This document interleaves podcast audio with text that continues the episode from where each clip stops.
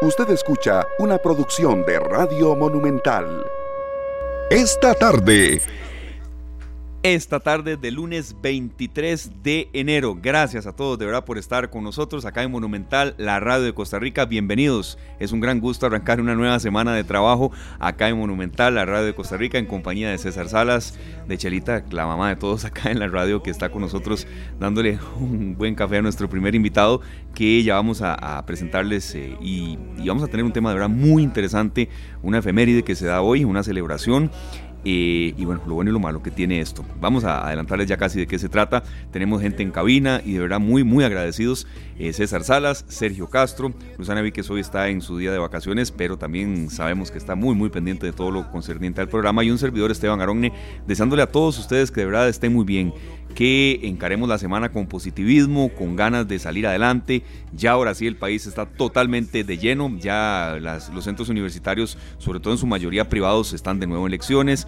Los niños y colegiales y papás también de centros educativos pues eh, em, públicos se preparan con todo para el arranque del curso lectivo y ya el país ahora sí serio está caminando de nuevo diría que totalmente ya y esos viernes son de presas entonces eh, Creo que ya ahora sí volvimos totalmente a la normalidad. Buenas tardes Esteban y buenas tardes a quienes nos acompañan en esta tarde en Radio Monumental, la radio de Costa Rica. Una semana que iniciamos con todo el ímpetu que se merecen los días nuevos y las semanas nuevas y todas las horas nuevas, todos los minutos, ¿verdad Esteban? Con la mejor actitud y deseando que ustedes que nos acompañan estén muy bien también. Un tema muy importante para hoy porque desde que inició hace 30 años no dejamos de tener muchas preguntas al respecto. Claro, claro, así es. Vamos a adelantar un poco de qué se trata. Antes, por supuesto, también vamos a, hablar un poco de esa hermosa canción con la que arrancamos hoy esta nueva edición y esta semana de trabajo en esta tarde. Hoy, 23 de enero del 2023, no fue exactamente un 23 de enero, pero fue en esta semana, hace 30 años, que Costa Rica ingresó al maravilloso, complicado, mundo de Internet. Costa Rica hace 30 años tiene Internet y hoy vamos a hablar con un especialista de lujo, bueno, de esto, de los avances, de los alcances, de las deudas que tenemos en este tema, incluso también económicas. ¿Quién imagina su vida actual sin internet? ¿Verdad? Serio, yo creo que a veces uno deja el celular y, prefiere buscar el celular que la licencia. Por supuesto, no está bien lo que estoy diciendo, pero es un ejemplo para, para que la gente sepa de cómo internet marcó nuestras vidas para siempre. Hace 30 años, eh, en muchas empresas lo que había era una conexión interna, ¿verdad? Claro. Yo me acuerdo, yo trabajaba en, eh, allá por, muy cerca de tu casa, Esteban, eh, por cinco esquinas de Tibás. De Tibás, Y este, de las computadoras, ¿qué color eran los monitores? ¿Ámbar o...? ¿Verdad? Eh, sí, sí, sí, como hasta un grisáceo también, ¿verdad? Exacto. Sí, sí, sí. Entonces nosotros, pues, de, tuvimos que, que ir viendo el avance y esperar a que nos tocara, a que, a que pudiéramos tener acceso en nuestros hogares. Sí, sí, no habían celulares inteligentes. Bueno, ¿Qué va? Eh, y casi nadie tenía. ya por ahí del año 96, 97, recuerdo, ya se puso de, forma más activa el acceso a los celulares, pero era una línea que hace casi 30 años costaba 65 mil colones. Sí. Sí, sí, sí. Era algo totalmente inimaginable a lo que hoy vivimos. Exclusivo, realmente. O sea, no, estaba al alcance de todos. Y de igual manera, no habían compañías ofreciéndole a uno un celular incluido en la factura. ¿Verdad? Había que hacer una inversión en un aparato y después de un pronto a otro se nos vino una avalancha de tecnología encima incluyendo, empezando por las redes sociales que vinieron a cambiar todo. Totalmente, eso fue uno de, de, los tantos tal vez avances que posteriormente se, se dieron después ya del, del, crecimiento y del auge del Internet. Será una semana de mucha información, también de mucho análisis y les prometemos de verdad que vamos a tomar en cuenta todas, pero todas eh, sus necesidades, sugerencias y sobre todo también un material que le ayuda a usted a tomar mejores decisiones en su vida, que es precisamente el espíritu con el cual nació esta tarde. Esteban, ahora el 3 de abril, este, este gran cantautor español, Miguel Bosé, cumple 67 años. Pero ya vamos a hablar de este, de este tema musical, le vamos a dar la bienvenida a nuestro invitado. Claro que sí, tenemos un invitado de lujo que está con nosotros, experto en este tipo de temas para desmenuzar, eh, bueno, 30 años de Internet, sí, tres décadas, pero qué está bien, qué está mal, eh, no ser tan negativos, pero también eh, intentar tomar en cuenta que Costa Rica tiene rezagos en este tema. Es don Edwin Estrada, abogado, ex viceministro de Telecomunicaciones, es experto en transformación digital y en espectro radioeléctrico. Le agradecemos de verdad muchísimo, don Edwin, que esté por acá con nosotros, que haya tomado nuestro llamado desde bien temprano y que, bueno, también sabemos que, la radio le apasiona y eso a uno le llena de, más orgullo y sobre todo de más compromiso. Don bienvenido. Don Esteban, don Sergio, muchas gracias a ustedes, buenas tardes. Eh, también un saludo a todas las personas que nos escuchan y que nos ven, porque ahora la radio no solamente se escucha, sino también se ve. Sí. Entonces... Y, siempre se siente, eso sí. Así es, y esto gracias a eh, los servicios puestos a disposición por las tecnologías de información y comunicaciones, que es, que es una de las cosas buenas que, que trae esto. Eh, y sí, precisamente eh, este, este, esta semana se celebra el 30 aniversario del de el ingreso del Internet a Costa Rica y ahora me gustó que ustedes hicieran como un, recuento de, de, hitos, de, de, experiencias vividas. ¿Por qué? Porque tal vez para las generaciones del día de hoy el Internet es algo natural. Pero una generación como, como la mía, que eh, yo eh, me gradué del colegio en el año 87, estamos hablando que la primera conexión de internet se da seis años después, en el año 93. Eh, entonces, con esto quiero decir que cuando yo estaba en el colegio e incluso eh, en la universidad, los trabajos yo tenía que hacerlos a máquina de escribir. O teníamos una computadora, pero no teníamos acceso a Internet. Entonces, para una generación como la, como la nuestra, eh, que hemos visto de primera mano, hemos vivido en carne propia, esto significa mucho hablar de, estos temas y por eso es importantísimo hacer ese recuento y no dar por sentadas las cosas como lo pueden estar dando las generaciones actuales que simplemente encienden el teléfono, eh, acceden a una computadora, a una tablet y ya tienen internet. Esto de alguna manera, y, no quiero ser tan dramático, pero esto ha costado sangre en claro, claro, llegamos al día de hoy y muchos esfuerzos por parte de muchos sectores. Nos tocaba aprender lo que queríamos, ¿cierto? O sea, si, había algo que nos llamaba la atención, teníamos que leerlo y aprenderlo, porque no íbamos a tener acceso a la computadora fácilmente. Totalmente, eh, totalmente. Y bueno, y hablamos de los años de colegio en los que definitivamente no había una computadora, ¿verdad? A mano para uno y menos internet. Así es. Entonces, había que leer algo y, memorizarlo. Sí, porque no lo tenía uno aquí. E, e, ir a las bibliotecas también. Ir a las bibliotecas, No necesariamente en nuestros hogares teníamos las herramientas. Exacto. Si acaso teníamos una o dos fuentes en los hogares que pudieron haber comprado aquellas eh, eh, enciclopedias que pasaba un señor tocando la puerta eh, y, la, y, la, vendía. Eran como 14 tomos. Sí, sí, sí, prácticamente. y, bueno, entonces también el acceso a las fuentes era muy limitado. Ahora es ilimitado pero con sus retos, ¿verdad? Con sus retos que podemos analizarlos precisamente en la conversación de esta tarde. ¿Se imaginan ustedes una vida sin Internet? Es, es parte del tema que estamos desarrollando hoy tomando en cuenta que hace 30 años, exactamente en una semana como esta que estamos arrancando hoy, pero hace 30 años fue que se dio Internet eh, en su llegada a Costa Rica, gracias a Sonia Solórzano, a Lorena Araya, que nos desean eh, las mejores, eh, los mejores parabienes para esta semana, y igual para ustedes. Y si ustedes tienen alguna anécdota, consulta sobre este tema en particular, por supuesto que la pueden hacer en el Facebook Live Canal 2 Costa Rica y también en el propio 905-222-0000. Vamos a escuchar una nota, don Edwin, Sergio y todas las personas que están con nosotros que reseña un poco eh, la llegada de Internet a Costa Rica. No empezó tan mal, de verdad. Sé que hay rezagos y Don Edwin es muy crítico en esto y, sé que ustedes también, que a veces me están escuchando y me dicen, sí, pero a mí se me va Internet. Qué frase tan común. Costa Rica fue el quinto país en Latinoamérica en conectarse después de Brasil, Chile, México y Argentina. No arrancó tan mal. Luego sí, vinieron avances y rezagos también que vamos a analizar en esta tarde, pero gracias a toda la, gente de producción acá de Central de Radios, les preparamos esta nota que introduce el tema de hoy.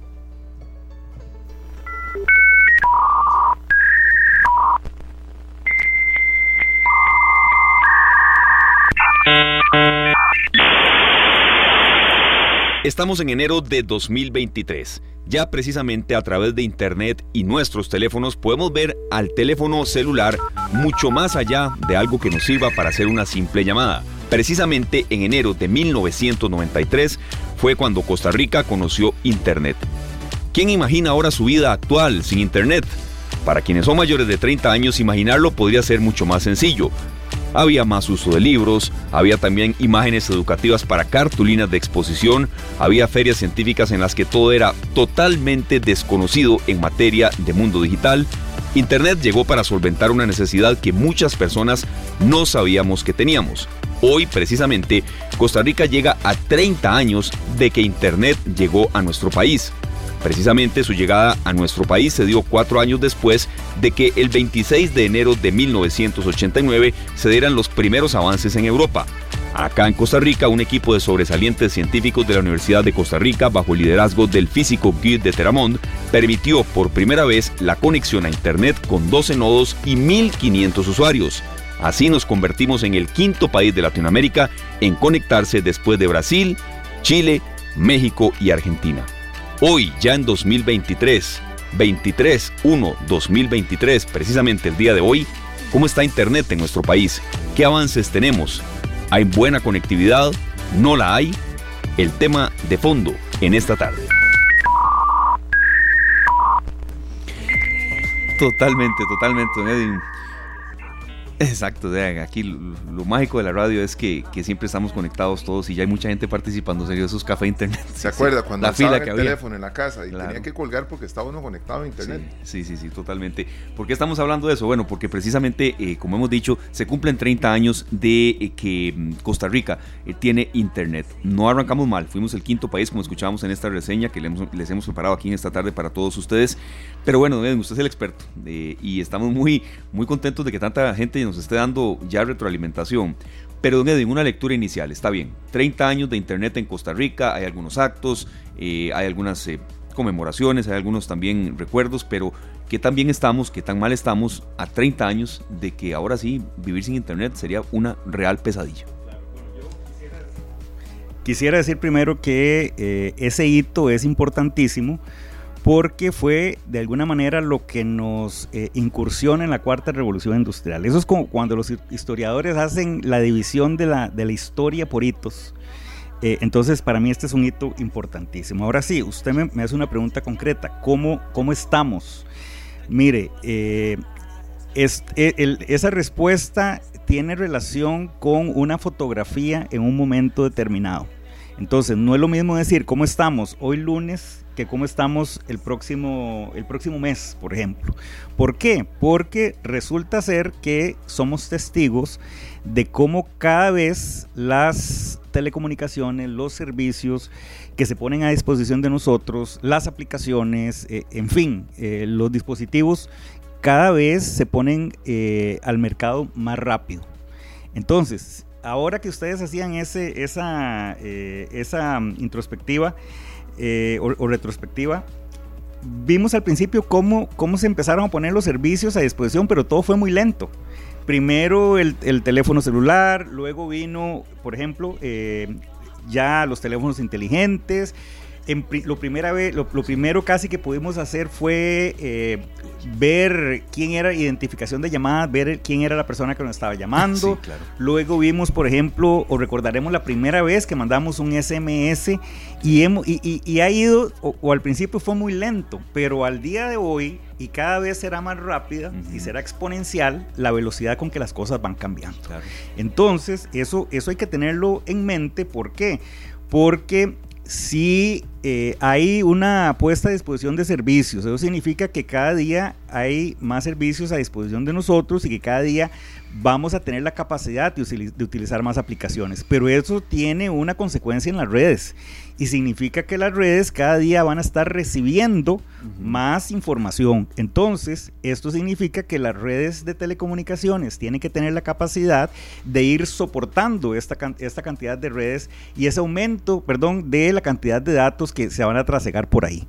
Eso por un lado. Por otro lado también, desde el punto de vista de la demanda, eh, de la demanda desde el punto de vista del usuario, y estamos hablando que el tema del uso del Internet tiene relación directa con el tema de la competitividad, con el tema de la posibilidad de, de obtener mejores empleos, de mejorar la condición de vida, entonces las personas tenemos la, tenemos la obligación de alguna manera de irnos adaptando e ir asumiendo esos servicios eh, que se ponen a nuestra disposición en el menor tiempo posible. ¿Por qué? Porque a final de cuentas esto es una competencia. Es una competencia entre personas, es una competencia entre países y es una competencia también a lo interno. Entonces, em, por eso digo, el cómo estamos hoy. Yo puedo decirle hoy, al día de hoy, por ejemplo, que en el caso de, de las redes de telecomunicaciones, Vemos cómo a partir de la apertura del sector de telecomunicaciones, que este es otro hito importantísimo que se da a partir de la aprobación de las leyes en el 2008, el ingreso de los primeros operadores en diciembre del, 2000, del 2011, vemos eh, cómo cómo existen, cómo tenemos más eh, posibilidades de, de, escoger servicios, etcétera, antes etcétera. Era una única. Antes era, antes era único. Don, don, Edwin, disculpe, es que hay un comentario, nos está mm, dando mucha gente retroalimentación. Eh, serio, esto nos dice don Eduardo Luis Vega Güero, es que tiene relación con lo que usted está mencionando. En aquellos tiempos usaba mucho los cafés internet y la primera vez en casa usé tarjeta de internet prepago de Raxa. Ilustra un poco lo que usted está mencionando, ya había una posibilidad. Claro, ya al día de hoy tenemos muchas opciones. entonces, entonces eso significa que, que, desde el punto de vista de la, de la, oferta, que era lo que le decía, las redes tienen que, que, tener la posibilidad de crecer rápidamente, porque si no crece rápidamente, las redes se saturan y perdemos competitividad. Ahí es donde vemos que, que se nos quedan pegados los, los, los videos, que no se va un correo, que es, que es muy lento, y eso que todavía no estamos usando los dispositivos inteligentes en todos nuestros hogares, pero en el momento en que tengamos la posibilidad de tener una ciudad inteligente, una casa inteligente, donde estemos utilizando las aplicaciones con inteligencia artificial, Internet de las Cosas, todo ese tipo de cosas, vamos a requerir redes mucho más robustas. Entonces, digamos que, desde, que desde, la, desde la oferta ¿verdad? Yo le puedo decir, y estamos hablando de la apertura del sector de telecomunicaciones, que si vemos los, los índices desde la apertura de las telecomunicaciones, estamos hablando del 2008-2011 que entran los primeros operadores, yo creo que ha sido positivo, porque nos hemos convertido en uno de los países, eh, por ejemplo, de la OCDE, que incluso que, que, más desplegamos eh, fibra, por ejemplo, que más ha crecido el consumo de datos, que más ha crecido la penetración del uso de dispositivos. Entonces eso es importante y nos dice que vamos por buen camino. Claro, yo diría que, que no vamos a la velocidad suficiente. ¿Por qué? Porque el secreto está en ir llevándole el pulso a eh, todas esas aplicaciones que se nos ponen a disposición, ir llevándole el, pulso, ir llevándole, ir, ir asumiendo en el menor tiempo posible y utilizándolas en el menor tiempo posible. Entonces eso es una carrera contra el tiempo. Por otro lado, desde el punto de vista de la demanda, yo podría decir que de alguna manera eh, eh, estamos bien, ¿verdad? Siempre con sus retos. Claro. ¿Por qué? Porque nosotros, nuestro país es un país que debido a las decisiones que han tomado nuestros abuelos, y aquí específicamente, por ejemplo, el tema de la, de, la educación gratuita y obligatoria, esto eh, definitivamente ha hecho que nosotros tengamos índices de educación altos y esto se replica y se refleja de alguna manera en, esto. Eh, entonces, desde el punto de vista del, uso de las tecnologías, claro, pero, pero llegó la pandemia y con la pandemia nos percatamos de algo. Cuando, por ejemplo, nos vimos en la obligación de quedarnos en nuestros hogares, eh, los niños recibían clases virtuales, entonces nos dimos cuenta que no necesariamente tenían las habilidades digitales suficientes para recibir esas clases pero tampoco, por ejemplo, muchos de los profesores tenían las habilidades desde el punto de vista pedagógico de cómo enseñar a través de, una, de, una aplicación, a través de, una, de, Internet. ¿Por qué? Porque no es lo mismo estar de pie en un salón de clases con los niños sentados enfrente que tenerlos detrás de una computadora. Entonces, las habilidades desde el punto de vista eh, pedagógico son distintas. Entonces, eh, claro, podríamos compararnos con otros países, eh, países, digamos, menos desarrollados que nosotros, digamos, a ver que estamos bien. Pero si nos comparamos con países de la OCDE, vamos a ver que no estamos tan bien. Entonces, yo creo que aquí lo importante es identificar cuáles son esos retos que hay que hacer para que el Estado, a partir de la política pública, eh, la emita y lograr enfrentar y subsanar esos retos que se nos presentan diariamente. Y volvemos, por ejemplo, al tema de infraestructura y al tema de redes de telecomunicaciones. Eh, desde, para nadie es un secreto que desde la apertura del sector de las telecomunicaciones, los operadores, que son los obligados a desplegar las redes de telecomunicaciones, se han venido enfrentando a diferentes retos y que es, es, el mismo Estado que se, los ha, que, se lo, que se los ha impuesto. Ya hemos hablado muchísimo eh, y tal vez eh, eh, en, en, esta historia hemos sido o he sido muy repetitivo en el tema de los retos, el tema de las municipalidades con sus reglamentos, el tema del Ministerio de Obras Públicas y Transportes, en fin, todo esto son elementos que vienen a, de que, que vienen a repercutir en la rapidez con que, los con que los operadores puedan desplegar la red de telecomunicaciones. Entonces yo creo que se han dado en los últimos tiempos avances importantes en, ese tema. La, la Contraloría General de la República ha puesto el dedo en la llaga, le ha emitido disposiciones al, Ejecutivo y a las diferentes instituciones.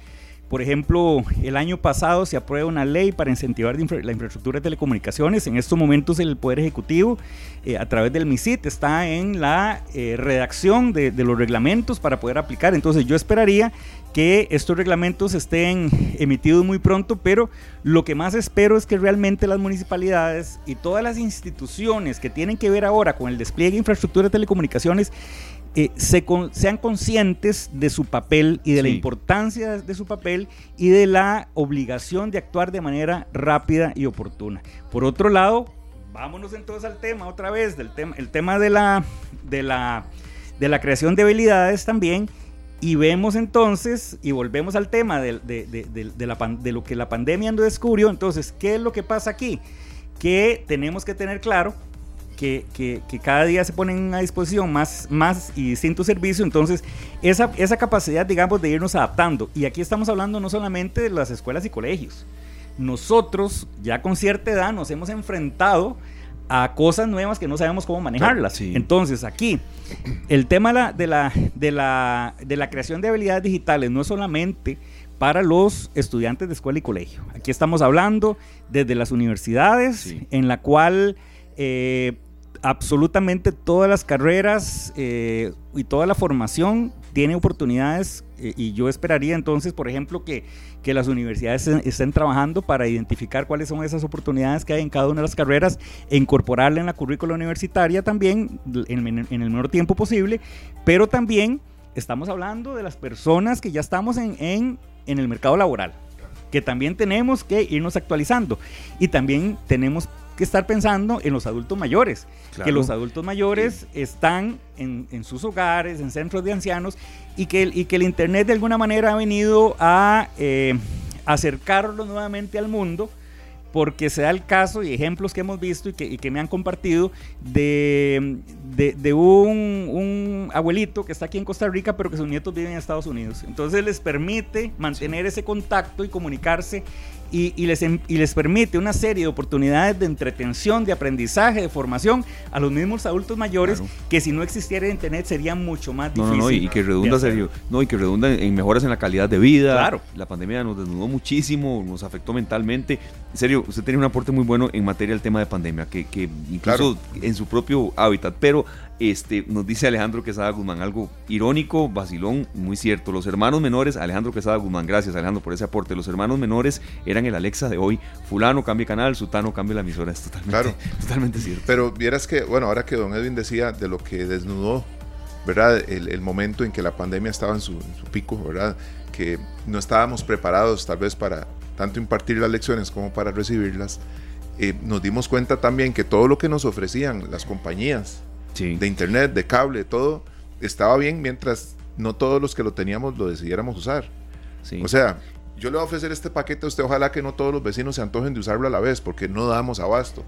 Nos dimos cuenta que cuando todos estábamos trabajando desde la casa, y constantemente uno en los grupos de vecinos, que sé que son muchos los que tienen por un tema de seguridad y ah, claro, hay chats de vecinos, de vecinos se, se, veía alguno que con, de, tal operador que se le haya ido, sí, se me fue hace dos horas. Qué raro, no vuelve. Eh, después al rato, alguno con tal otro operador, se le fue a usted, no solo a usted. Y empieza ese, esa cuestión. Nos hacen una oferta de productos que están disponibles siempre y cuando todos los que adquiramos esos productos no, no lo deseamos al mismo tiempo. Esa es esa es nuestra percepción, ¿verdad? Es que eso hay una razón técnica y es importante que también las personas la, las comprendan. Eh, por ejemplo, y voy a dar el ejemplo de, la paja de agua. Si usted tiene una paja de agua para usted solo que va desde, no sé, del tanque, digamos, de distribución hasta su casa, pues usted va a tener el, el mismo flujo de agua siempre. Pero si usted, por ejemplo, se conecta a una misma tubería y, resulta ser que es un residencial donde hoy habían 20 casas, pero resulta ser que dentro de un mes construyeron 30 casas más, entonces evidentemente van a haber más personas conectadas. Esto de alguna manera, de alguna manera pasa con, con los servicios de telecomunicaciones, que los servicios de telecomunicaciones saturan las redes. ¿Por qué? Porque son datos que pasan y tienen, y las redes muchas veces tienen su, su, su digamos, su límite. Y eso lo vemos, por ejemplo, cuando la gente va a la, a la romería el 2 de agosto, ah, cuando por ejemplo está en el Estadio Nacional. Eventos masivos. Eventos masivos que se satura la red en, e, ese momento y, vemos por ejemplo cuando vamos, eh, cuando la gente va hacia Cartago, ahí en la galera, que es donde las ponen siempre unas, eh, unas antenas, eh, digamos, móviles o portátiles.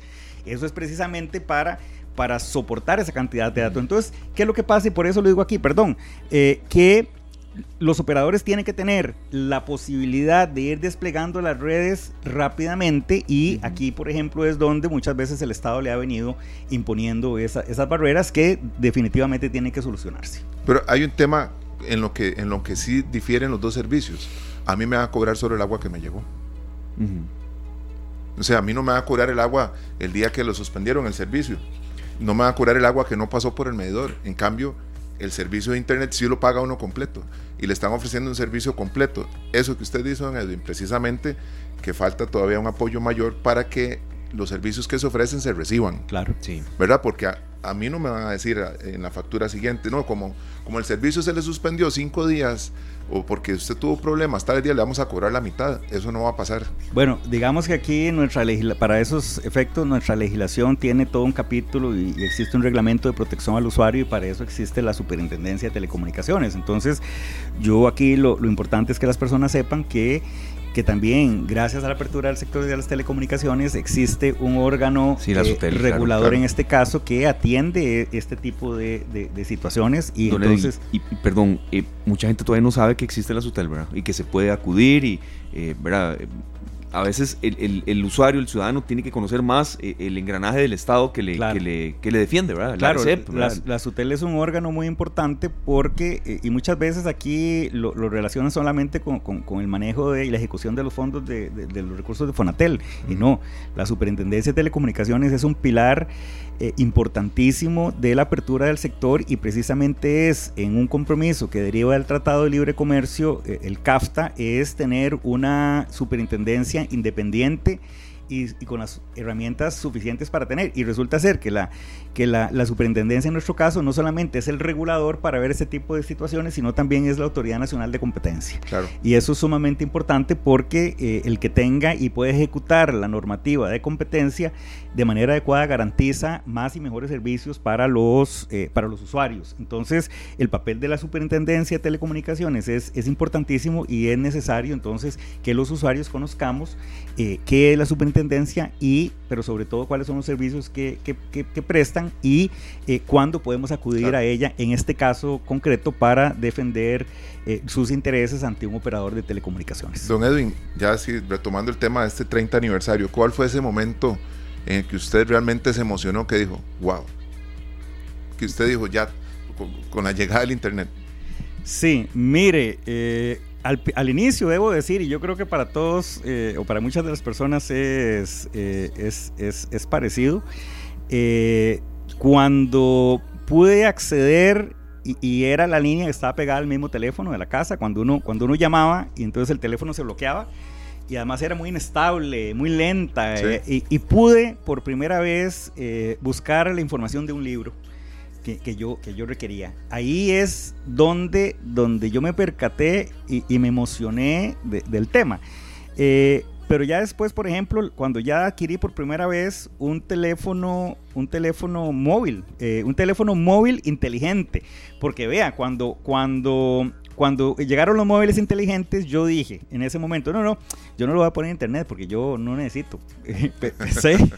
Y, ahora digo, Dios mío, o sea, eh, ¿cómo, cómo, cómo, hago yo ahora para, para, vivir sin internet? Porque ahora, fuera de, micrófonos, Esteban, o, no sé si fue, si, si fuiste vos, Sergio, decía que, que prefiere dejar cualquier cosa que dejar el teléfono. Y, eso sí, e, eso sí, ¿por qué? Porque yo le, pregunto a las personas y que incluso cuando, cuando recorrí las municipalidades de este país en conjunto con el equipo del Viceministerio de Telecomunicaciones para concientizarlo sobre el tema, la importancia del Internet, eh, relacionado con las labores que tenía que hacer las municipalidades, yo iniciaba con dos preguntas. La primera pregunta es, ¿qué es lo que ustedes hacen? ¿Qué es lo primero que hacen cuando se despiertan? Muchas veces la gente se sonríe porque lo primero que hace uno es medio dormido, ¿verdad? Todavía con los ojos cerrados. Dígalo usted, dígalo usted, porque estoy seguro que estamos conectados. Buscar el teléfono con la mano totalmente. a tientas. Sí. Eh, eso lo, porque uno sabe dónde lo deja. Sí, sí, sí. Eso es lo primero que uno hace. Y la segunda pregunta. Y que que hay gente que bueno con el teléfono casi a la par de la almohada, pero, de verdad. Bueno, claro. Eh, y, y, por ejemplo, la otra pregunta que yo les hacía es: mire, si ustedes salen de sus casas, van para sus trabajos, sus quehaceres, van llegando y se dan cuenta y se acuerdan que se olvidaron del teléfono, ¿cómo se siente? Ya me ha pasado. Eh, eso, perdón, la gente le da un ataque de ansiedad. Sí, pero en entonces, serio, pero de verdad sí es ataque de ansiedad, en serio. Claro, entonces prácticamente el uso del móvil se ha convertido como una extensión de, de, la mano. Claro, aquí estamos hablando, y esto es importante eh, eh, decirlo, estamos hablando de las oportunidades del Internet, pero también hay muchos retos. Eh, y aquí por eso cuando se habla de la emisión de política pública, se habla de una emisión de política pública para lograr el uso productivo, que es de lo que estamos hablando, pero también un uso seguro y responsable. ¿Por qué? Porque así como se nos presentan oportunidades, vemos como también hay muchos retos y vemos que se cometen ciberdelitos. En los últimos días, en los últimos meses hemos visto los ciberataques a diferentes instituciones del Estado. Hoy en la, en la, primera plana de un medio de comunicación nacional vemos cuánto dinero han estafado a la gente por medio de, de, delitos informáticos. Entonces aquí cuando hablamos de, de, la creación de habilidades digitales, no es solamente para aprender a que yo uso aplicaciones para eh, determinada actividad, por ejemplo, una actividad eh, de, eh, agroindustrial, cómo incorporar, digamos, cómo mejorar el proceso productivo agroindustrial por medio del uso de las tecnologías de información y comunicaciones, sino tengo también que aprender cómo tener o tener las habilidades de cómo poder identificar cuando, cuando hay una, un riesgo, una amenaza que viene, lograr identificarla y lograr repelerla. Entonces, esa carrera contra el tiempo no es solamente en eso, sino también contra los, por ejemplo, ciberdelincuentes. Sí, claro. ¿Cómo, eh, ¿Cómo hace el Estado? ¿Cómo hacen las instituciones públicas, las empresas privadas? ¿Cómo hacemos las personas físicas para llevar, irles llevando ese pulso a los ciberdelincuentes que muchas veces van más adelante de nosotros?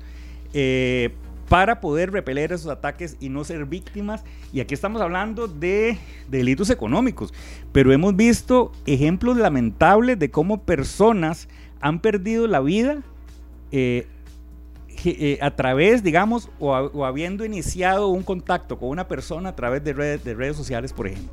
Entonces, este es otro reto también que, que se mantiene vigente y que es un reto de nunca acabar y que nunca va a acabar. No, el darle un adecuado uso al Internet también. Ahí podemos, desde cursar una carrera, ¿verdad? Hasta ser víctimas de una estafa que nos deje sin un solo colón en la cuenta bancaria, serio. Eh, yo este, estaba viendo una cuestión que me sucedió hace un poco más de un año, he hablado con Esteban también, de un día que dejé el teléfono en la casa, ¿verdad? Pero ya cuando uno sale, uno sabe que regresar y, recoger el teléfono le puede costar mucho tiempo.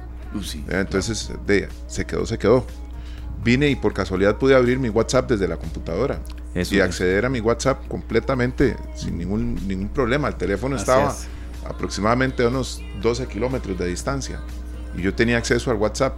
¿Cuántas aplicaciones tenemos en nuestros dispositivos móviles, en nuestros laptops, en nuestras eh, tablets abiertos y disponibles para la persona que abra la computadora y que dé uso? Correos electrónicos, ¿verdad? Entonces, eso es muy importante tomarlo en cuenta. Claro, que sí. Eh, eh, y otro, eh, eso, eso usted es importante, eso usted es importantísimo. Y vemos, ahora por ejemplo, un de estos sacaron una noticia que ya no se le iba a sellar el sello, perdón, ya no se le iba a poner el sello a los pasaportes cuando la gente ingresa. Entonces, yo creo que aquí vamos moviéndonos también. Es un ejemplo ahí, claro, como muchos otros, pero, pero por ejemplo, la digitalización del pasaporte por ejemplo. Y así usted me da algunos ejemplos de que, de que, de que tal vez vamos a evolucionar a que, a que ya no vamos a, necesitar necesariamente un teléfono porque, porque vamos a tener otras, otras, otras posibilidades también, ¿verdad? Hay otro reto muy importante que tiene que ver con el uso seguro y responsable y es lo que lo que hemos visto también en el uso de las redes sociales y es la desinformación. Eso es eh, importantísimo, tiene que ver con temas de, de, fortalecimiento de la democracia nuestra, eh, etcétera. ¿Por qué? Porque usted entra a internet y usted encuentra lo que quiera. Y encuentra lo que quiera y en la línea, digamos, ideológica o la línea que usted quisiera tener y le voy a dar un ejemplo concreto. y en todo tema deportivo, político, bueno, por religioso ni se diga. Por eso le digo que en todo tema, porque, porque estando yo todavía de, viceministro, me acuerdo que llegó una señora y me llegó con una información que había encontrado en internet diciéndome que es que yo que teníamos que parar eh, el despliegue de, de, infraestructura de telecomunicaciones y por ende la prestación de los servicios de telecomunicaciones porque resulta ser que eso daba cáncer y que dañaba las células del cuerpo y la señora lo encontró en internet. Y yo le dije, mire señora, eso, eso que usted me está diciendo no es cierto, ¿verdad? Porque ya les, les, puedo hacer la explicación desde el punto de vista técnico, porque son emisiones no ionizantes, etcétera, etcétera. Pero ahí vienen Pero eso no es cierto. pero ahí es donde yo le digo, mire, usted encuentra lo que usted quiera, pero entonces vea la importancia también de, de, de lograr identificar y lograr, eh, por ejemplo, eh, clasificar la información y clasificar la veracidad de las fuentes. Entonces, vea usted la gran oportunidad, porque si usted me dice a mí, mire, una, una bibliotecóloga, mire, es que resulta que ya no vamos a las bibliotecas y ya las bibliotecólogas se, se quedaron sin trabajo. Entonces ahí es como vemos cómo cómo, se, se, cómo hay una resiliencia, resiliencia digamos, en, en, en, en, la bibliotecología y yo veo entonces a las bibliotecólogas haciendo, o a los bibliotecólogos haciendo esa gestión importantísima en, esta coyuntura que estamos viviendo de poder eh, filtrar y eh, indicarnos si, si, el, si, el, lugar donde yo estoy ingresando eh, es una fuente fidedigna.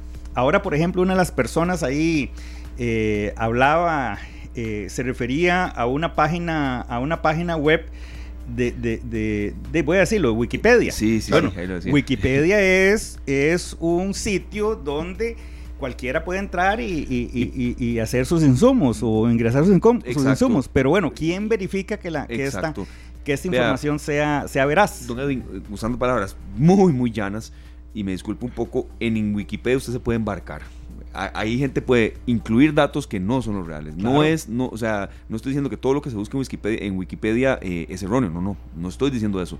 Pero la gente puede agregar lo que usted ve ahí el, como producto final. Claro. Ese aporte que nos hizo ese, oyente es muy Claro, entonces cuando hablamos, por ejemplo, del fake news, yo, yo, es que me, me, acuerdo y, lo, y lo, digamos que de alguna manera lo relaciono con, con, con el, aquel pueblo chico, infierno grande, de hace mucho tiempo, donde, donde los rumores se esparcían de boca en boca y, y, la, y las personas, digamos, no, se, no, no, no hacían el esfuerzo por, por, por eh, identificar o verificar la información, simplemente repetir, repetir, repetir.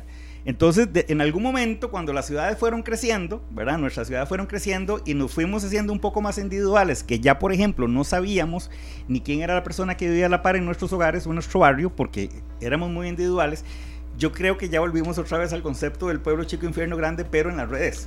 porque ahora usted se da cuenta y, la gente me puede decir lo que fulanito está haciendo, lo que sutanito está haciendo, porque todo está en redes. Incluso la vida amorosa de los artistas, las noticias y, todo. Y circulan todos los días noticias falsas, que la gente las replica a la ligera, que no nos damos la tarea, a la tarea de identificar si la noticia es cierta o no es cierta. Entonces hay que tener mucho cuidado también con eso. O información a medias. Vean qué interesante esto con el fútbol, que nosotros, que muchos seguimos el fútbol. Decía, Herediano pierde ante el Barcelona, partido amistoso 3 por 2. Ah, claro, el 3 por 2, ¿verdad? Yo lo entiendo. Ese fue el titular de, un medio. Claro. Hasta que otro medio puso Barcelona de Ecuador. Sí, claro. Claro. ¿Verdad? Claro, pero ¿de quién es? Esa información a medias. De, quién? Bueno, sí no, porque ¿qué le voy a decir yo? Eh, no necesariamente, es, información. Un gancho para vender ahí. ¿Cuál fue el problema ahí? Que la persona no leyó. Simplemente, simplemente se le quedó con el titular. Entonces, esto es algo deportivo. Claro. Esto es algo deportivo. Digamos que, que, en buena teoría no hay ninguna repercusión, pero pongámosle algo grave. Sí, claro. Que la persona se quedó con el título, no leyó lo que había dentro y se creó un problema. Entonces, no, hay casos hay miles. Una, una, famosa muere Oscar Arias y evidentemente no era. entonces, por eso es importante que tengamos esa capacidad de, de, cuando, por ejemplo, vayamos a comentar, vayamos a compartir una noticia, verifiquemos y leamos de qué realmente lo estamos haciendo. o, que por lo menos no es que no sea un fake, una noticia falsa, que esto abunda, abunda mucho. Y como andamos muy rápido, ¿verdad? Por la vida, entonces vemos una noticia y la compartimos sin tomarnos el tiempo de leerlo. De leerlo Entonces, esto es, es, sumamente importante y es otro de los retos también de, del uso del Internet. Claro, son las 3 con 47 minutos. vamos a ir a una pausa comercial, le robamos unos minutos ya de cierre, de reflexión. ya nos vamos, qué rápido. es que cuando un tema es así de, de, de, entretenido, pero la gente responde tanto, el tiempo se va volando. Pero de verdad, vamos a seguir un poco más. Estamos hablando de esto y ya está la pregunta también en el Facebook Live eh, Canal 2 Costa Rica en el Facebook Live.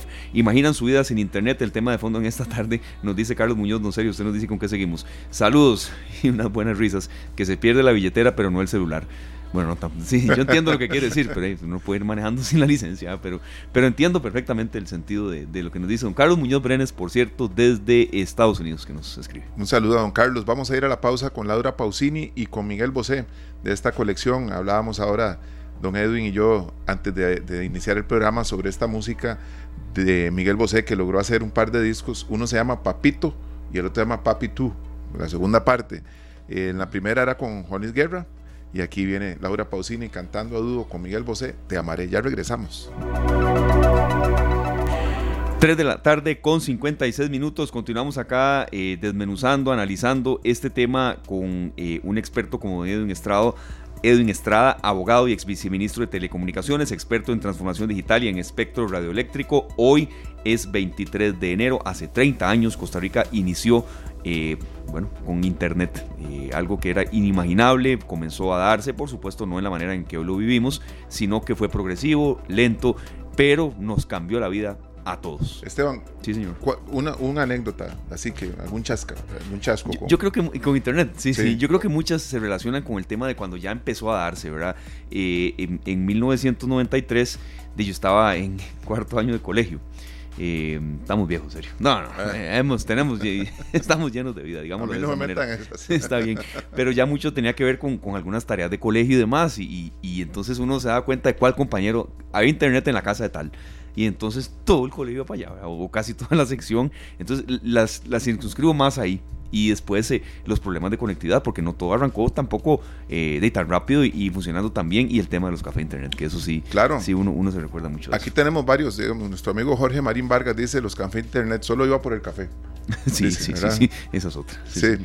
después, este, don Carlos eh, dice que se pierda, bueno, vos lo dijiste ahora, que se pierda la billetera antes que el celular. Uh -huh. En aquellos tiempos usaba mucho los cafés internet, dice don Eduardo Luis Vega Agüero, y la primera vez en casa usé tarjeta de internet prepago. prepago claro. Yo me acuerdo eh, trabajando en una empresa que ahora les iba a comentar en la anécdota, don Edwin me dijo, la tiene que contar al aire, ¿verdad?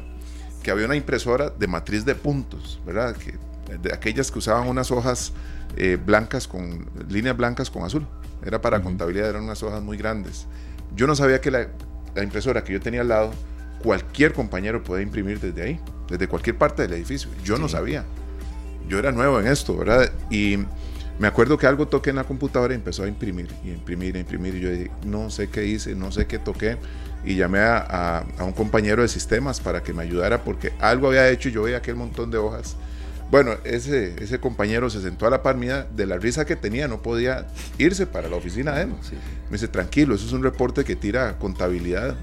Eh, no tiene nada que ver con lo que hiciste. Ya me explicó que bueno, era lo claro, que yo había la, hecho. La congoja suya en ese momento, serio, sí, claro. Pero, pero yo no entendía y, y cómo me costó entender ese día. Ya después ir aprendiendo ha sido fabuloso. Tenemos una tarea muy grande, don Edwin, leer y actuar más allá de los titulares. De debo decir que mi, mi, mi, anécdota se relaciona con un par de, de, réplicas de información no fidedigna que yo hiciera en algún momento. Eh, entonces ahí, eh, pues, no, no aprendí la lección. la lección. Aprendí la lección. Yo espero, y, y, uno no está exento, ¿verdad? Pero, pero sí me, me, afectó mucho en ese momento haber compartido un par de, de, de notas ahí en, redes eh, que, que, me llegaron y, y, resultaba ser que era información falsa. Entonces, eh, pues ese, ese, me aporté a este, a este, a este momento. Gracias. Bueno, nos sirve también para ese punto, ¿verdad? Ir más allá de los titulares.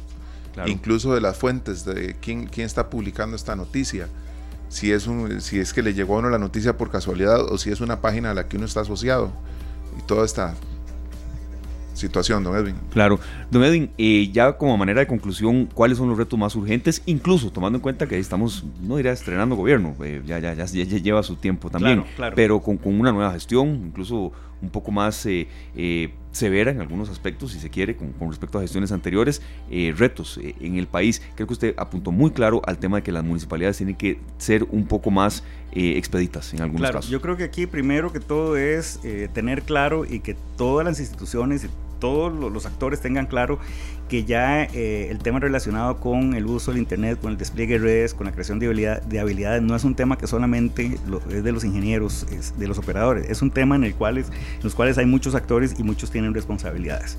Eh, el gran reto es lograr una aspiración. Bueno, ¿cuál es esa aspiración y, digo aspiración porque no es una meta, porque como decía al principio es constante, cada día hay, crecen los servicios, cada día eh, hay más cosas nuevas, entonces tenemos que tener la obligación como, como Estado y como personas de, de, irnos adaptando lo más pronto posible e ir asumiendo y haciendo un uso lo más pronto posible de eso para no perder competitividad. Entonces yo creo que la gran aspiración es eh, lograr que toda la población que todas las instituciones, que toda la, empresa privada, todos los sectores de la economía, hagamos un uso productivo, seguro y responsable de, las tecnologías de información y comunicaciones. Entonces estamos hablando no solamente de todas las personas, sino también que exista una disponibilidad de servicios en absolutamente todo el país, independientemente si es zona rural o es zona urbana, porque también hemos, hemos visto que hay una brecha relacionada a área rural, área urbana, y digamos que eso es natural desde el punto de vista de mercado, pero, pero existen otros mecanismos para poder paliar y lograr eh, atender esas situaciones, y en el caso de Costa Rica es el Fondo de Acceso y Servicio Universal. Entonces, teniendo claro cuál es esa aspiración eh, país, hay que identificar entonces cuáles son los puntos para lograr eso. Primero que todo, desde el punto de vista de la, de la, de la disponibilidad de servicios. Entonces estamos hablando aquí lograr redes de telecomunicaciones que lleguen a todo el país eh, y entonces aquí, repito, son los operadores los obligados, sin embargo hay una serie de actores, el Estado, las, las, las, municipalidades, el Ministerio de Obras Públicas y Transportes y muchas otras instituciones que de alguna u otra manera. Entonces aquí el llamado es a que hagan su trabajo lo más rápido posible y que los operadores del derecho en cada una de las instituciones esté consciente y por favor, o sea, se dejen de estar eh, sacándose de la manga requisitos que no existen, burocracias, interpretaciones, etcétera. Eso desde el punto de vista de, redes, que también eh, venimos al tema de espectro radioeléctrico.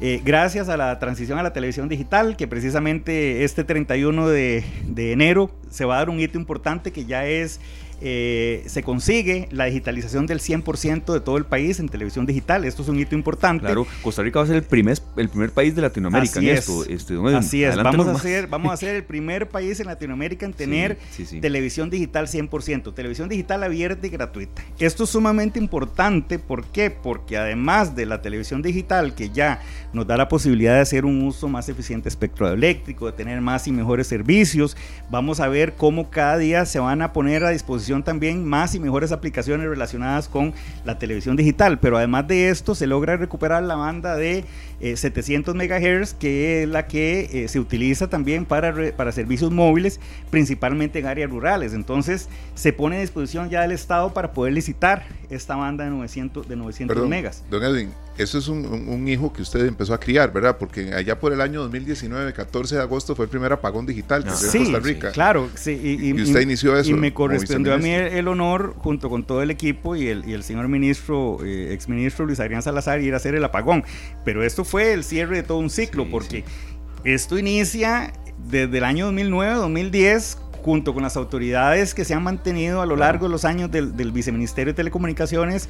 Eh, entonces. Y recibieron su crítica, recuerdo. Claro. no fue fácil. 2009, 2010 se se definió el estándar japonés brasileño, luego hubo que hacer las adecuaciones de los títulos habilitantes, la distribución del espectro, los operadores tuvieron que hacer las inversiones, es más, al día de hoy, para lograr este hito, el 31 tuvieron que hacer grandes inversiones económicas para traer los equipos también, entonces aquí, eh, que si bien es cierto, yo en algún momento estuve coordinando el tema cuando fui viceministro, pero también este tema es un tema que viene de atrás, desde el año 2009-2010, y ha habido participación de mucha gente y que si bien es cierto, yo participé, digamos, liderando en algunos momentos, pero también me tocó la suerte de, ser el que fui al volcán Irazú a las 12 de la noche, aquel 14 de, junto con el con el ministro Salazar y, con los y con, con, los equipos. Con buen abrigo, recuerdo esa cultura. Claro, entonces ahora eh, le corresponde a estas autoridades recoger esa, esa cosecha que se ha sembrado durante más de 10 años. Claro, claro. Y que, y que bueno, como les digo, esto es beneficioso porque podemos recuperar 100% de la banda también de 700 MHz que sirve para brindar servicios de telecomunicaciones, sobre todo a zonas rurales. Entonces, hablando de redes, es importante también que el Ejecutivo recupere de manera pronta eh, el espectro radioeléctrico que está en manos de, operadores de servicios de telecomunicaciones y que están haciendo un uso ineficiente del mismo y que aunque tuvieran todo el espectro no van a poder utilizarlo. Entonces es importante recuperar eh, ese espectro radioeléctrico que además es un mandato de ley porque el espectro radioeléctrico es un bien escaso y hay que hacer un uso eficiente del mismo y, y hay disposiciones de la Contraloría General de la República que se han venido cumpliendo desde el año 2012 y, eh, y también un llamado al Ejecutivo que, que pues, y al, equipo, pues para que recupere, termine de recuperar, porque durante todos estos años se ha venido recuperando espectro. Pero falta el último, eh, digamos, a lo que se necesita de hoy, el último segmento que tiene que recuperarse de lo más pronto posible. Eh, importante también entonces que el Estado haga lo necesario para digitalizar sus procesos. que va a beneficiar no solamente a la gestión interna, que va a brindar oportunidades de transparencia en su gestión, de rendición de cuentas, pero también que le va a brindar mejores usuarios, mejores servicios a los usuarios. Y, aquí también, eh, y no solamente el Estado, sino, sino también quienes usamos Internet también eh, mantenernos al tanto de cuáles son las amenazas desde el punto de vista de ciberataques para no ser víctimas de eso. Igual, esto es un reto constante que nunca va a finalizar, siempre va a existir entonces ahí el reto es mantenerse, actualizado y llevarle irle tratando de llevar el pulso. Y el tema de creación de habilidades digitales también, a partir de la política pública, eh, emitir la política pública necesario, pero también que las universidades que son autónomas incorporen dentro de su currícula universitaria lo más pronto posible este tema. Para atacar con, todas estas acciones también, eh, eh, se, se, se, trata y, prestar eh, especial atención al tema de la, de, la brecha, de la brecha digital, por ejemplo, el Internet en zonas rurales. Al día de hoy existe un, un, nuevo servicio que es el Internet, Internet satelital, que viene a dar una solución principalmente a zonas rurales, eh, que, que, pero, pero ya está puesta a disposición el servicio. Ahora hay que ver si la gente las personas en condición de, vulnerabilidad o, de económica, digamos, o de pobreza, va a poder pagar. Entonces es muy importante que con los recursos de Fonatel se analice si eh, el programa, por ejemplo, Hogares Conectados, que es el que está dispuesto en estos momentos para colaborar con estas personas en condición de pobreza, para que puedan acceder, si a través de Fonatel también se le va a poder, eh, poder eh, pues subvencionar a, los, a las personas que viven en estas zonas para que puedan pagar este servicio satelital que ha llegado también. Por supuesto, para que no sea selectivo y sea solo en, en, área metropolitana. Claro, porque, porque, porque la brecha digital, eh, dijimos que una de las aspiraciones es lograr que todas las personas en todo el país logren, y entonces el, el servicio satelital es una buena opción, pero el servicio satelital es una opción más. Eh, tiene sus fortalezas, como todo, y tiene sus debilidades. porque un servicio satelital, digamos, eh, aquí en, una, en un área densamente poblada, donde se requieren velocidades ultra rápidas, no necesariamente va a servir, pero sí, va, sí me va a servir, por ejemplo, para zonas rurales eh, aquí, que es, que es una, buena, una buena opción, digamos, para esto.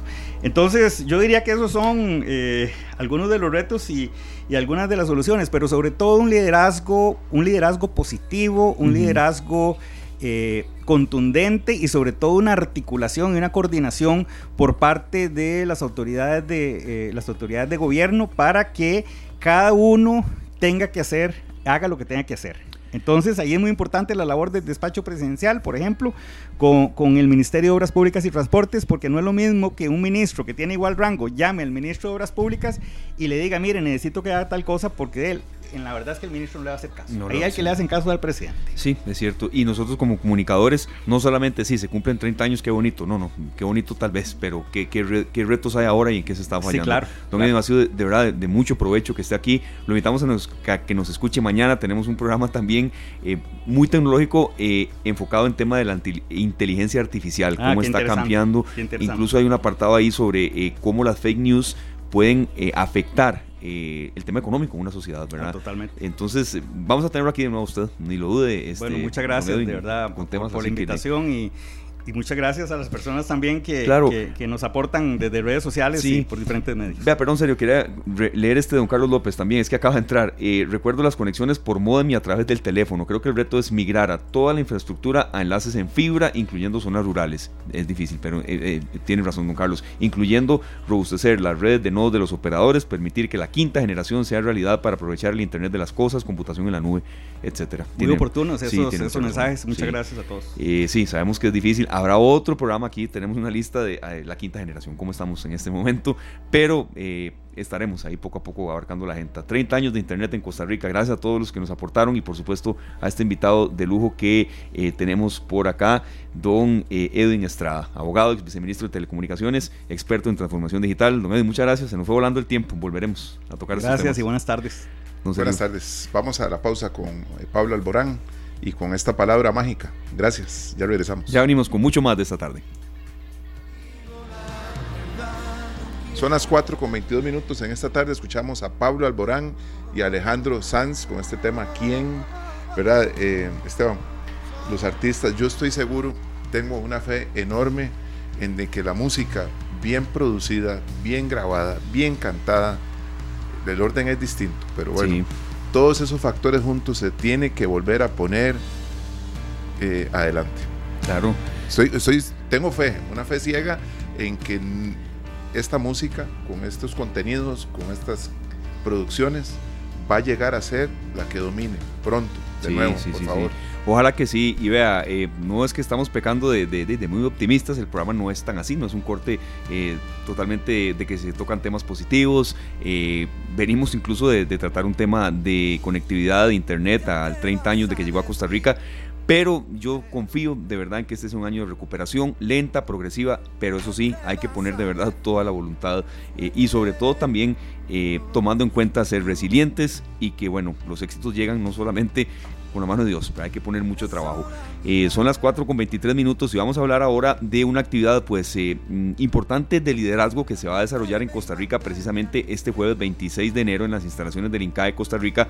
Líderes más inspiradores de Centroamérica y el Caribe recibirán un reconocimiento en nuestro país. Esto será eh, precisamente el próximo jueves 26 de enero. Y como estábamos mencionando, estas actividades de antes eran virtuales o no habían. Poco a poco el país se va reactivando y se permite que, que se den este tipo de eventos. ¿verdad? En buena hora en buena hora, porque necesitamos aprender mucho de los grandes sí, líderes. Claro, y van a premiarse también y a darse un reconocimiento a líderes destacados de eh, países eh, que están en el área centroamericana. Costa Rica, por supuesto, que no es una excepción. Y está con nosotros don Pedro Galván, quien es CEO de Awards of Happiness.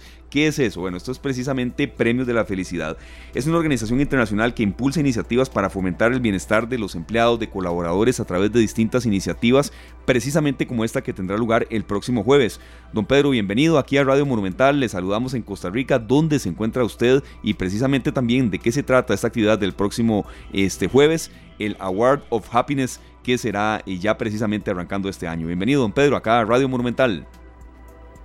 Hola, ¿qué tal? Muy buenas tardes. Muchas gracias por, vuestro tiempo y por, la, y por la invitación. Y sí, la verdad es que este jueves 26 vamos a estar entregando el reconocimiento a, la, bueno, a los líderes más importantes, más inspiradores de Centroamérica y Caribe. Así es. Claro, ¿en qué consiste esta actividad y, cómo se da la selección de los que se recibirán este homenaje eh, y por qué Costa Rica, don Pedro? Bueno, nosotros con Awards of Happiness y con el diario rrhhdigital.com hemos llegado a un acuerdo con INCAE, que son nuestros partners, donde va a ser allí donde vamos a entregar estos reconocimientos. Estamos muy contentos y estamos realmente felices de tener a INCAE como nuestro partner porque es, bueno, además de ser la escuela de negocios número uno de Centroamérica y de Caribe, no tenemos, no voy ahora yo, no voy a ser yo quien describa a INCAE por lo que es y por lo que le representa, porque lo sabe todo, todo el mundo del mundo de los negocios. Pues nosotros estamos encantados de poder celebrar allí porque eh, compartimos los valores que tiene INCAE sobre el liderazgo, sobre cómo buscar ese capitalismo consciente a través de la innovación, a través de eh, formar a líderes eh, espectaculares. Y eso es básicamente, respondiendo a tu pregunta, lo que estamos haciendo en base a diferentes criterios que hemos escogido, como la, la trayectoria de, las, de los profesionales como sus achievements, ¿no? como sus objetivos conseguidos, a través de, bueno, pues diferente, de la gestión de las personas y otros diferentes pilares, lo que hemos hecho es hacer, pues bueno, desde Awards of Happiness y desde el único diario online de recursos humanos especializado en recursos humanos, que es rrhhdigital.com, pues lo que hemos hecho es simplemente pues ver y analizar cuáles son las personas que merecen este reconocimiento, ¿no? Y es un trabajo, bueno, y el día jueves 26 será el momento en el cual pues reconozcamos a estas personas. Claro, don Pedro, recibirán reconocimiento representantes de Costa Rica, también de Honduras, de Guatemala, de El Salvador. Eh, yo quería consultarle, un, claro, un colaborador que está feliz, que es, que es pleno, que, que sobre todo también recibe estos incentivos, pues rinde más, es más productivo. Yo creo que también esa parte es muy importante que ustedes em, destacan y desarrollan porque a veces un colaborador puede no sentir mucha motivación eh, y más aún viniendo de pandemia, de este contexto, don Pedro. Sí, sí, sí. Em, e, es muy interesante todo el concepto de la motivación y el concepto de la, como se dice ya desde hace un tiempo, ¿no? Sobre la lucha del, del talento. Realmente aquellas empresas y aquellos empresarios que no entienden que el talento es el que domina la negociación, pues realmente se han quedado encallados en el, en el siglo pasado. ¿no? Si buscamos, si queremos, si las empresas es lo que realmente persiguen, que es diferenciarse de la competencia, que es aportar al mercado productos y servicios innovadores, ¿no? Eh, si, es, si eso es lo que buscan, que es lo que deberían buscar, por otra parte, ¿no? Que es lo que deberían encontrar, eso lo hacen las personas. Y son las personas las que, las que, con el talento que poseen son las que le dicen a las empresas si quieren trabajar con ellas o no. El sueldo es una cosa que es más que necesaria, ¿no?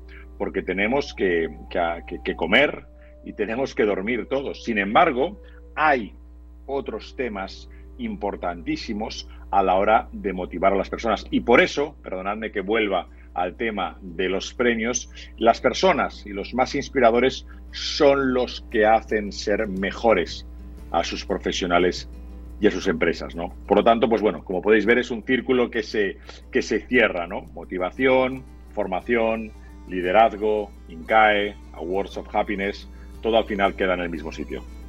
Claro, no se nos vaya, don Pedro, porque estamos aquí con uno de ellos. Es precisamente don Ronnie Rodríguez Chan, director de reputación y desarrollo corporativo de Volaris para Centroamérica. Es un gusto tener gente aquí en cabina. Yo creo que si uno, si uno de verdad em, está motivado, rinde más. Eso, es, ineludible en un ser humano. No somos, no somos máquinas, ¿verdad? Esteban, y hay, hay un tema muy importante. Estos últimos tres años nos han permitido ver cómo los grandes líderes han podido potenciar esa capacidad y también pues llenarnos de positivismo y de ganas de ser nosotros en sí grandes líderes. Claro. Don Ronnie, bienvenido aquí a esta tarde a Radio Monumental y sobre todo también, ¿qué, qué tan difícil fue usted en nombre de los, de los eh, que van a recibir este reconocimiento de Costa Rica y de otros países también del área, y qué tan difícil ha sido ejercer liderazgo en un contexto tan complicado como pandemia y sobre todo representando a Volaris? ¿Verdad que me parece que también tomar en cuenta contexto de profesiones que se vieron muy afectadas en, en materia de pandemia? Bienvenido. Un enorme desafío embargo, eh, lo hacemos con enorme eh, compromiso con nuestros clientes y tratamos de mejorar cada día. Y vamos a contar un poquito esa experiencia. Claro, claro. Quiero darle las gracias por invitarme esta tarde. Me siento enormemente complacido de compartir con ustedes, dos periodistas de muchísima experiencia y trayectoria, de compartir aquí esta tarde con, con Pedro, que entiendo nos, nos está acompañando desde fuera, a la orden. Claro, él escucha perfectamente. Sí, sí, desde Miami estamos nosotros. Mira, pues para nosotros la pandemia representó un desafío bien importante.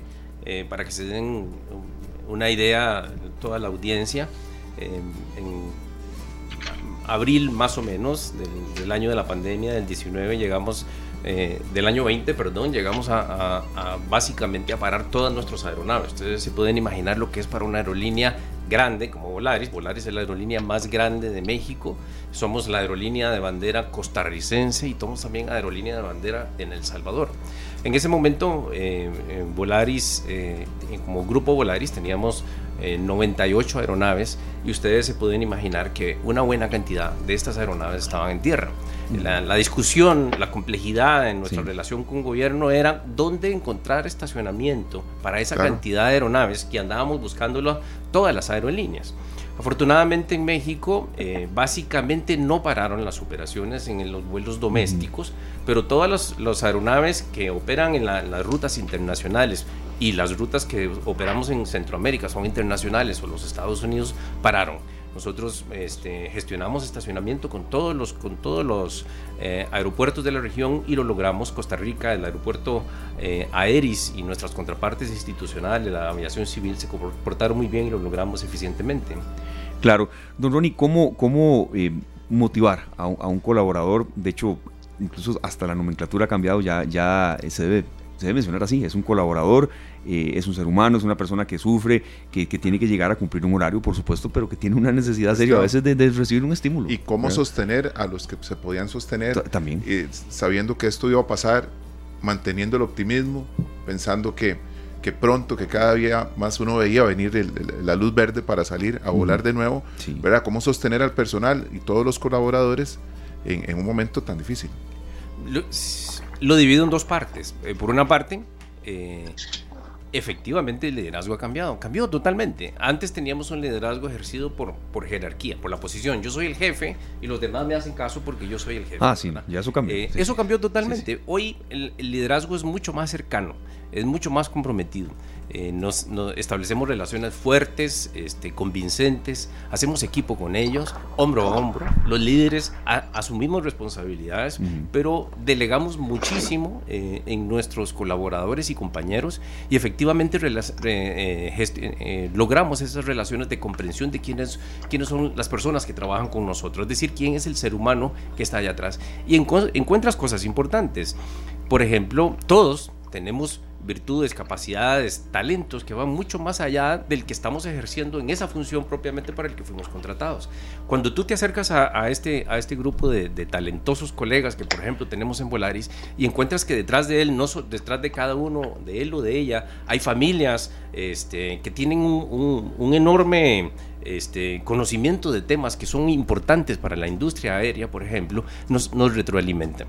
Entonces, ahora los líderes hacemos equipo con ellos, crecemos con ellos, desarrollamos sus talentos, los hacemos crecer y mientras hacemos eso, crecemos nosotros también.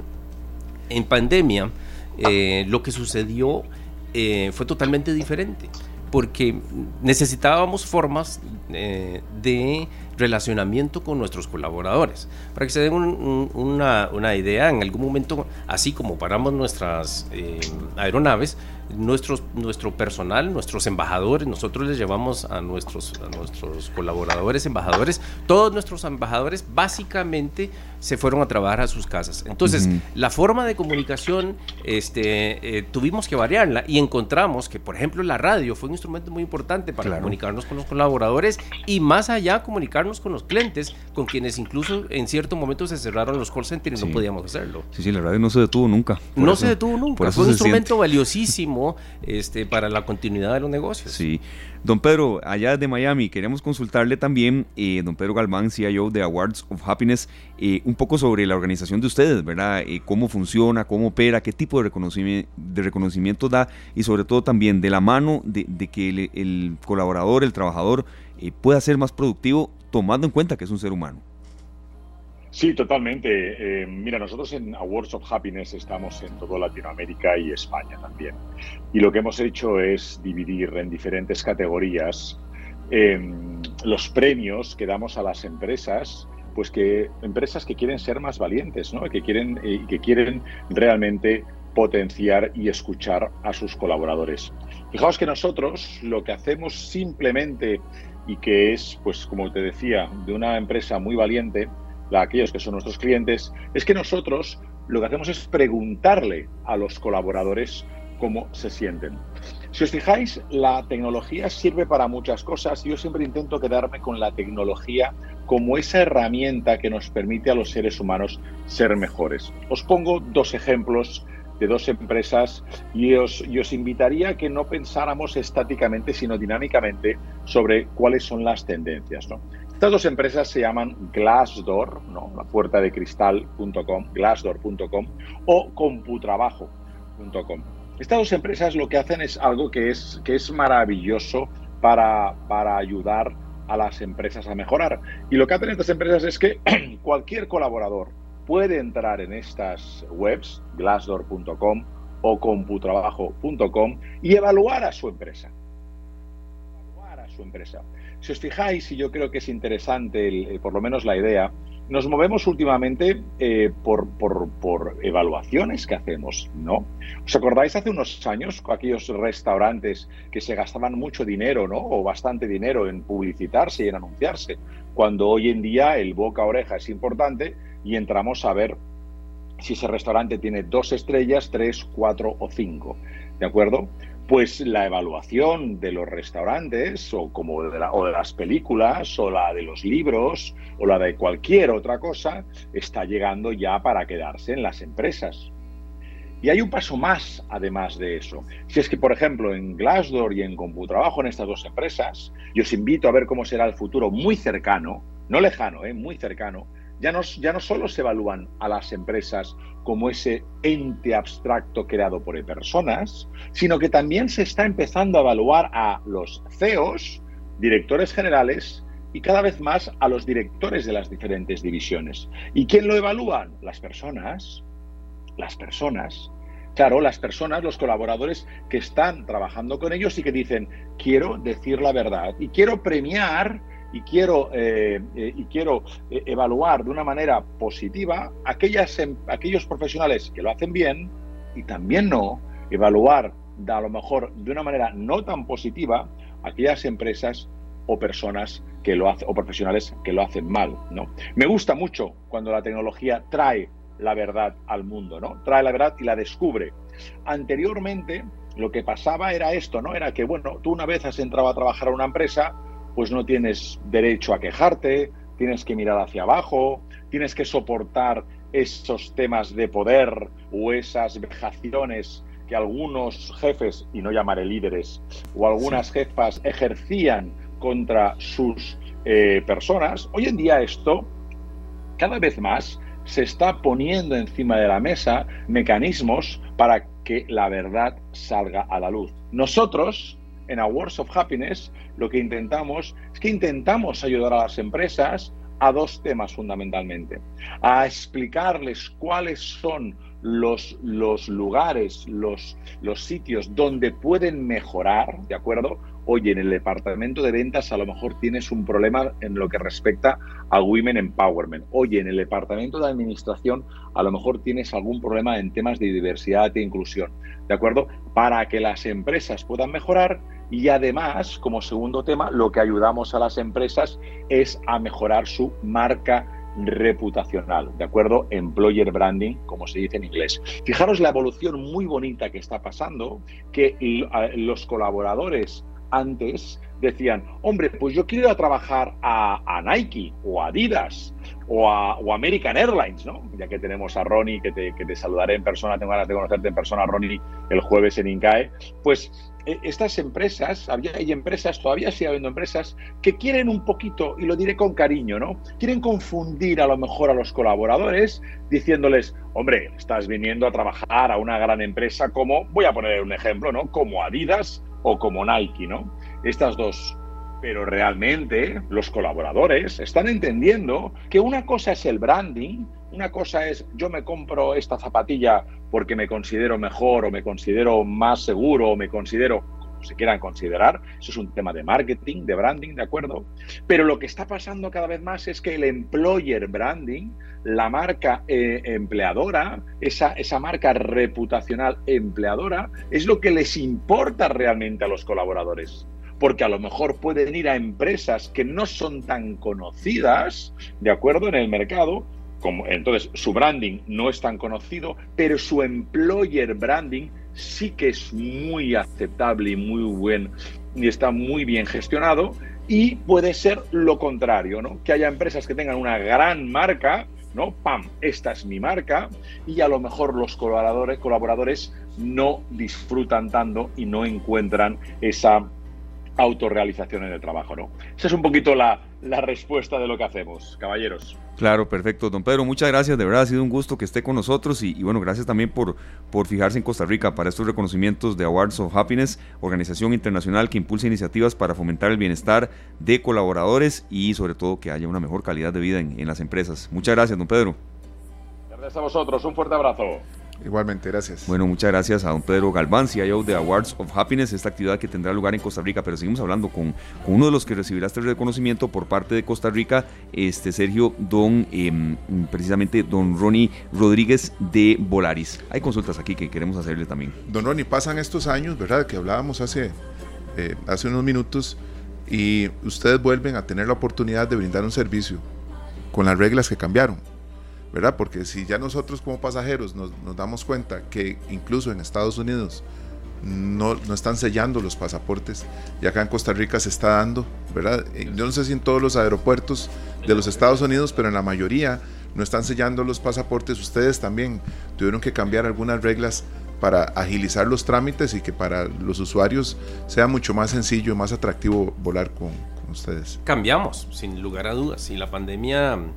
Eh, como todas las crisis, fue un instrumento para eh, redimensionar el esfuerzo empresarial. Creo que cambiamos todas las empresas. La industria aérea no fue la excepción y, me tocó vivirlo plenamente. Fíjate, eh, eh, la, manera de comunicarnos con nuestros clientes cambió radicalmente.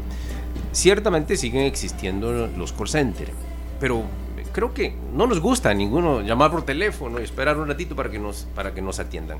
Buscamos formas de comunicación mucho más eficientes y nos convertimos paulatinamente en una empresa digital. Si ustedes me permiten, ¿cómo describirías a Volaris? Yo diría, es una low cost, una aerolínea de ultra bajo costo digital porque la puedes encontrar en la palma de tu mano. Haces tus reservaciones en tu teléfono, te comunicas con la aerolínea en, los chatbots o en todas las redes de comunicación. Ahora los podemos, lo podemos hacer en, WhatsApp, inclusive, tan sencillo como el WhatsApp. Y puedes comprar en línea, cambiar tu vuelo en línea, seleccionar el asiento, seleccionar lo que quieres comprar. Si las personas aprenden a utilizar las herramientas digitales como la página web, que la hacemos cada día más sencilla, más amigable para que, para que todos puedan utilizarla niños, jóvenes, adultos. Nos cuesta a algunos. Sí. Pero yo encuentro que cada vez que la gente se enfrenta a la página web y hace una compra o hace una modificación, dice, bueno, pues si esto es mucho más sencillo de lo que yo creí originalmente. Así cambiamos. Nos, nos, nos, relacionamos mucho más. Imagínate que tenemos, eh, solo el año pasado, transportamos un poco más de un millón de pasajeros en la región centroamericana, un millón doscientos veintidós mil pasajeros en, en, Centroamérica. ¿Cómo te comunicas con un millón doscientos veintidós mil pasajeros? Volar como grupo transportó 31 millones de pasajeros como grupo solo en el año 2022. Esto quiere decir que necesitas un conjunto de herramientas muy, muy flexibles, muy eficientes de comunicación con ellos para poder brindar un servicio de calidad y de satisfacción. Todos quieren tener satisfacción. Entonces, las herramientas digitales nos obligan a hacerlo y lo hacemos este, eficientemente en Volaris. Perdón, don Ronnie, Esteban, es que la decisión difícil debe ser hacer un viaje de que uno diga, bueno, voy a viajar, voy a sacar unos días de vacaciones o de trabajo.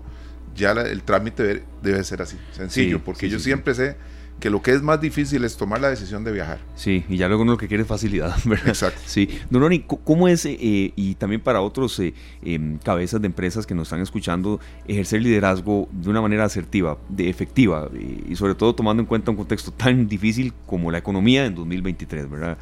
un liderazgo responsable.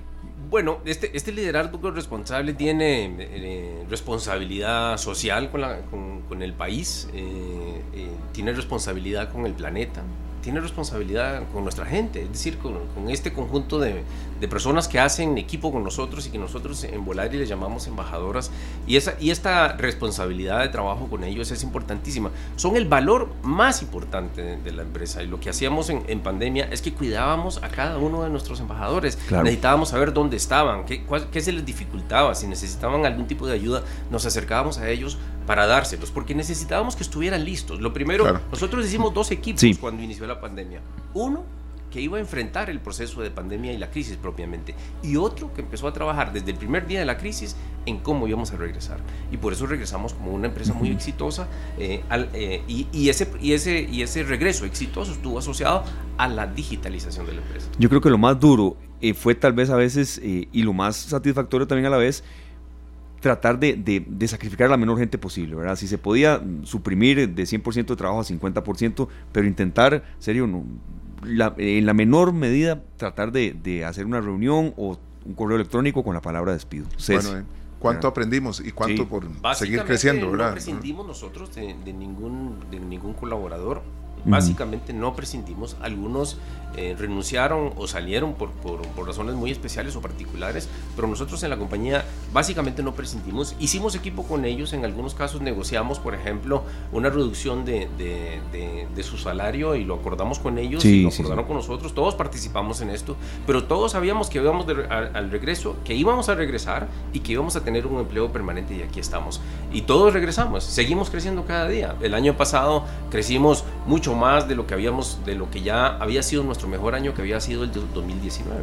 Perfecto. Duroni, muchas gracias por haber estado acá, director de Reputación y Desarrollo Corporativo de Volaris para Centroamérica, uno de los líderes eh, que recibirán reconocimiento en Costa Rica, mm, representando precisamente a nuestro país y encarar este 2023 con positivismo eh, con mucho trabajo. No, uno no puede tampoco mentir, Nuroni, que será un año totalmente que todo será color de rosa, no. Pues ya pinta que no va a ser un año tan fácil. Exacto, Encontramos eh, desafíos importantes enfrente, pero como aprendimos en, pandemia, las crisis representan oportunidades para desarrollo y crecimiento y Volaris eh, así lo ha demostrado en todas las ocasiones en que nos han tocado enfrentar crisis desde el 2006.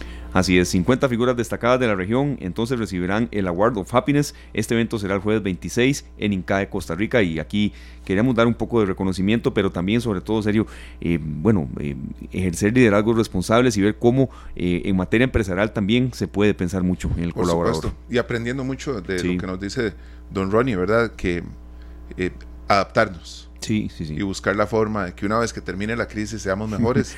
adaptarnos. ideas. Sí, adaptarnos al cambio y que lo digamos nosotros en esta tarde, ¿verdad? Que la pandemia inició como, como cinco días después de que, de que arrancamos al aire. Hablando de adaptaciones, el eh, país inició la semana pasada, el fin de semana, contra marea esta gran, este gran musical, ¿verdad? Y esperamos ir pronto a disfrutar de qué eso. bueno, qué bueno. Vamos con ellos al corte, ya regresamos. Ni se diga más. Las 4 de la tarde con 53 minutos nos estamos retirando. Una semana muy cargada de trabajo en esta tarde que arrancamos, bueno, con mucha ilusión, con un programa muy variado, eh, tocando temas de actualidad que usted necesita saber y sobre todo siempre buscando que usted tome, eh, Sergio, las mejores decisiones de acuerdo con lo que más... Eh, le interesa lo que está próximo, lo que está cercano, lo que también a nivel internacional tiene mucha relación. Hoy es 23 de enero, o sea que en dos meses estamos ahí ya maquinando qué vamos a hacer, ya hay una propuesta fuerte. En dos meses cumplimos tres años al aire. ¿Cómo se va el tiempo? Impresionante, impresionante. y aprendiendo mucho de nuestros invitados, así como primero don Edwin, luego don Pedro desde Miami y don Ronnie acá en cabina también, que nos dejan una gran lección, Esteban, eh, de aprender y aplicar. Y, ¿verdad? Claro, serio, perdón. Y, me llevé de los, de los tres esa impresión, esa grata impresión. por eso estamos aquí. Luzana también, que, y Marvin y César, que estuvo en la parte eh, inicial del programa, y Pablo Díaz hoy en la producción. Cómo la gente siempre reconoce que la radio se mantiene vigente. La radio se siente y en pandemia ni lo dude que fue así. Y post pandemia, bueno, vamos con todo el impulso. Que así sea. Mañana tendremos un horario especial de 1 a 2 de la tarde. Estará nuestro programa. Nos vamos a despedir con una canción de la cual tenemos que aprender mucho. Y este es Juan Luis Guerra, el Niágara en bicicleta. Una de mis favoritas de Juan Luis Guerra, ese artista que no pasa de moda nunca. Así mismo. Feliz tarde, gracias. Ya viene pelando el ojo, que la pase muy bien. Este programa fue una producción de Radio Monumental.